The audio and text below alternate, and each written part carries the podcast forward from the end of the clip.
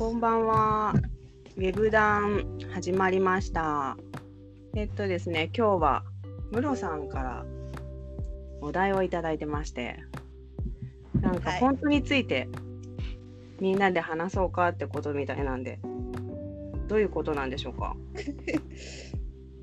あのデザインをうんいただいた時に、うんあの私コーダーなんでいただいた時にまず最初に見るのがフォントなんですよね。わかります。うんでえっとフォトショップとかイラストレーターで開くと、あの PC に入ってないフォントって出てくるじゃないですか。うんうん。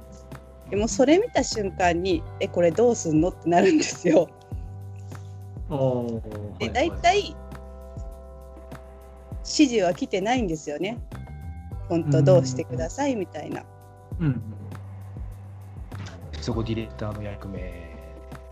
ですよね。なんかそうなんです。それをなんかえ毎回聞くのはどうなのと思って、うんうんそれはそのデザイナーさんもデザインされてる時にどう考えてデザインしてらっしゃるのかもちょっと謎ですし、ディレクターさんもなぜそのままこっちに流したんだろうっていうのもちょっと謎だなって常々思ってまして。申し訳ございません。ね、そうあね、皆さんとデザイナーさんとね、皆さんいらっしゃるからちょっと聞きたいなと思って。多分経験上うん。ディレクターさんがうん。今回こういうフォントを使ってますっていうのを実装者に伝えるっていうのはあまりなくて。あいややっていただけるのはすごい最高だと思うんですけど実務的には多分あまりなくて。うんいいケースとしてはデザイナーの方がデザインデータと一緒に連絡してくれる。うん。今回の案件こういうフォント使ってますみたいな。うんっていうのがよくあるパターンですけどもちろんその何のフォントを使ってますって全然連絡がないままデザインデータだけ来るっていう時が結構そっちの方がむしろ多いと思うんですけど。あ、やっぱそうなんですね。その時は実装者側でうんあのフォント調べて。うん。Google フォントだったらあこれ Google フォントで使うんだって判断できるんですけどこれ Adobe フォントじゃんみたいなやつだとどうしますかってこっちから連絡する。うんうんかな。そうなんですね。なんかアドビの場合はまあ万万が一っていうかまあねウェブフォントでも使えなくはないじゃないですか。でもまああと森沢さんとかもそうなんですけど、うん。絶対むなんかどこから落としてきたかわかんないフリーフォントみたいな。時。がそれがなんかそのテキストに使われてると これはどうするんだろうっていう。そのその割にテキストコーディングしてくださいって言われてたりするとえどっちなんだろうと思って。でもそれ間違個性的なフォントなんで変えちゃうと多分だいぶ変わっちゃうんですよね。うんうんデザインが。うんうん。だからどう正解が分かんないと思って。聞くのは聞くんですけど。正解はとりあえず突っ込むだよね。で 理想はあれだよね。今、鈴木さん言ったみたいに、依頼する時点で伝えたいよね。うんうんうん今日僕、まさに伝えましたよ。外部のコーダーさんにデザインを上げるとき、うんウェブフォントだよって、このウェブフォントだよって。うん、あのデザイン上げるときにコーダーさんに上げるときにディレクターさんが伝えることって他に何があるんですか？結構ありますよ。うん結構ありますね。結構ある。でもそれを何も言われないで渡されることもあるってことですよね。うん、ありますね。デザインデータだけポーンって来てお願いしますもありますし、まあでもそれだけあれば組組めなくもないけどねあきっと後でくれるんだろうないろいろと思いながら先行着手しちゃいますけどね。そうそうなんか実務では多分そんな行儀いい案件ってあんまなくて、うん、だからとりあえずデザインデータさえ渡せば実装進められるだろうっていう空気感はあるからあそしてそれ否定はできない。推奨環境がまだ決まってないとか、ディレクトリがまだは決まってないとか。全然ありますし URL 決まってない、あとメタも決まってない、もの決まってないのありますね。でもそれでなんとかこなせちゃってるから、うん今のこの流れになってるんだと思うんですけど、なんかあまりでもそんな綺麗な環境を求めすぎるのもどうかなっていうのは若干思ったりしますけどね。コーダーですか？コーダーとして。うん。うんうんいや世の中のプロジェクト9割ぐらいみんな綺麗だよならわかるけど。う ん何割なんですか？綺麗なのは。9割あ9えっと綺麗な環境で1割とかじゃないんですかね。1割？1、2割じゃない？コーディングする時点で全てが確定して、そうそうそう確かに。さあお願いしますみたいな。うん、大抵何だかしら漏れてる気がする。うん12割が綺麗だったら8割がもうあまりよろしくないというか理想的な環境じゃないってことなんでもうそっちに慣れるしかないですよね。なんでそうなっちゃうんですか？なんかコーディングって多分最後のうん段階じゃないですか。それまでに決まらない決まってないっていうのは何があったんですか？すごい聞きたい。優先度が低いんじゃない？ああえでもそう低いんですか？必要だと思うんです。なんかえ？それがないとコーディングが進められないっていう要素じゃないからじゃないですかねやっぱり、うん。そうですね。デザインないとやっぱりね進められないから。あれですけど。デザインさえあれば何かしら進むんでそうそうそう。え何かしらプロジェクトが動くんでデザイン決まってて画像がないとかもあるんですか？あ全然ある全然あります全然ありますありますそうなんですね。画像がない。これまだ公開まで時間あるんで買ったら送りますとかあ、初めて聞いた。へえ勉強になります。公開ギリギリまで文言修正っていいんですよねとかうん。いやいいけどさみたいな だからあれですよ実装側としてはそのよく言われる CSS の設計とかうん。全ての仮想ページが揃ってからドンってスタートしないからうんそれを想定しながら組む想定しながら設計をするっていうのがすごい多分スキルた鍛えられる気がします確かに。仮想もなさみだれだもんな。うん。基本サミダレだよね、そうだ。ね基本さみだれなんですね。うん、で大抵想定してなかったパーツ出てくるよね。全然ある、どれだけ対応できるかですね、じゃあ、うん。リズムして。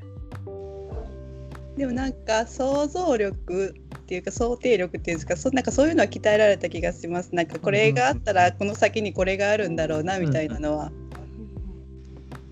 そうですね。すごいわかるるようにはなってきました。なんか私、時間があるときにはスタイルシートを作ってるんですけれど、ほオーダーさんが入りやすいように。う大田さんがあスタイルガイド。スタイルガイド。あスタイルガイド。ガイド、ごめんなさい、スタイルガイド。あスタイルシートじゃないですね。ガイドを作ってるんですけど、うんうん実際にそれを見たことないってムロさんもらったことないって言っていて。ない。なんかそれがまず衝撃でした。なんかそれをセットで渡して渡すものだと勝手に思っていて私は。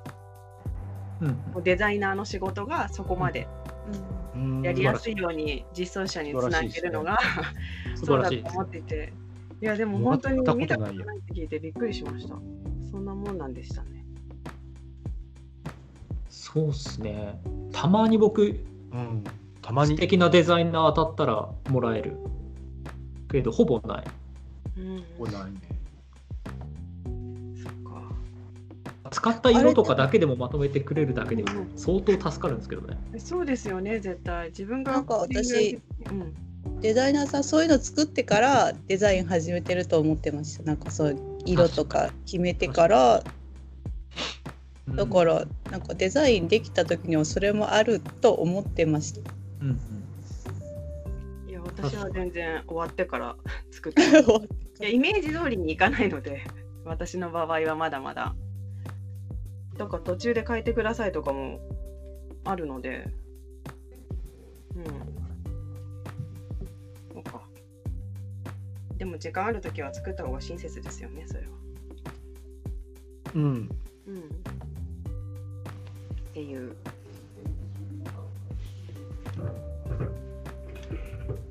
あとあのうん。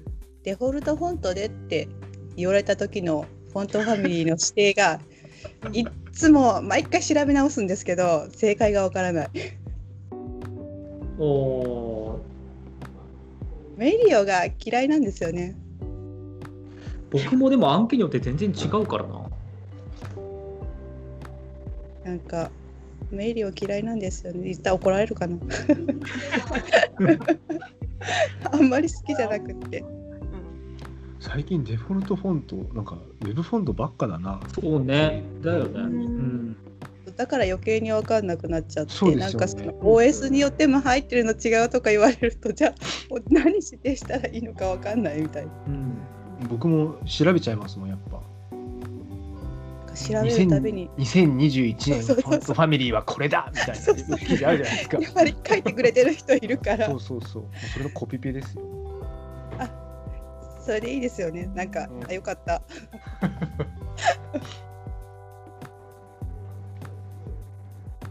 結構本当ウェブフォントだな、最近は。そうっすよね。ウェブフォント多いな。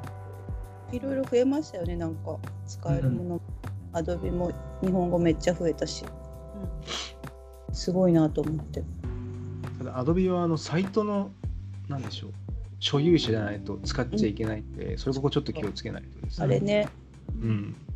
そうなんですよ。あれずるいですディレクターがね忘れるパターン多いからね、それね。うん。ああ、そうなんですね。あじゃあ言った方がいい感じですか？そうですね。あの、なんか実装してるときは、僕とかの実装者のアカウントで登録してやるじゃないですか。はいで、それを伝えて、今僕のアカウントでやってるんで、お客さんがアカウント取ってきてもらってくださいみたいなのを言わないと、結構ディレクターさんは忘れてる。そうなんや気をつけよ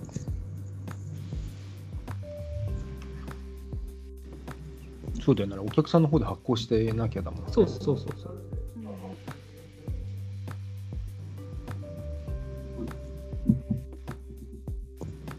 あとなんだろうね、最近だと外部サービス使って森沢とか出るときあるじゃない。なんだっけ、タイプスクエアだ。そうそうそうそう。うありますね。あれとかね、あれでもドメイン縛りでしょ？ドメイン縛り。えー、えー、で、あれ、動的な処理やるときに、後からフォントが差し替わったりとかすると、フォント当たんないときあるんだよね。えー、追いつかないと。だからその時にそのサービスの API 使わないと、そう結構ね、めんどくさいんですよ、あれ。うんいや怖いまだ当たったことないです森沢はうんアドビフォントはね、遅いっす。あそうなんですねなんか、パッパって。変わっちゃう系のちょこちょこっと調べると、まあ、嘘か本当か知らないですけど、アドビフォントってその、えページ内で使われてるやつだけ探しに行って変えるみたいな。えー、そんなことダイナミダイナミックうんなんちゃらサブセットみたいなこと書いてあったんですけど、うんだからそれで若干のラグがあるのかあな。えーまあ、日本語ね、やっぱ多いからね。やっぱ一番早いのはやっぱ Google フォント落としてきてサブセット化してね配置しちゃう方が一番早いのか、だいぶ軽くなるからね。軽くなりますね、違いますね。今日ウェブっぽい話してるじゃないですか。聞いてて面白いです。今日ウェブっぽい話だ。してますね。そうなんです。最近ちょっとえ？っていうのが多かったんでちょっと聞いてみたいなと思って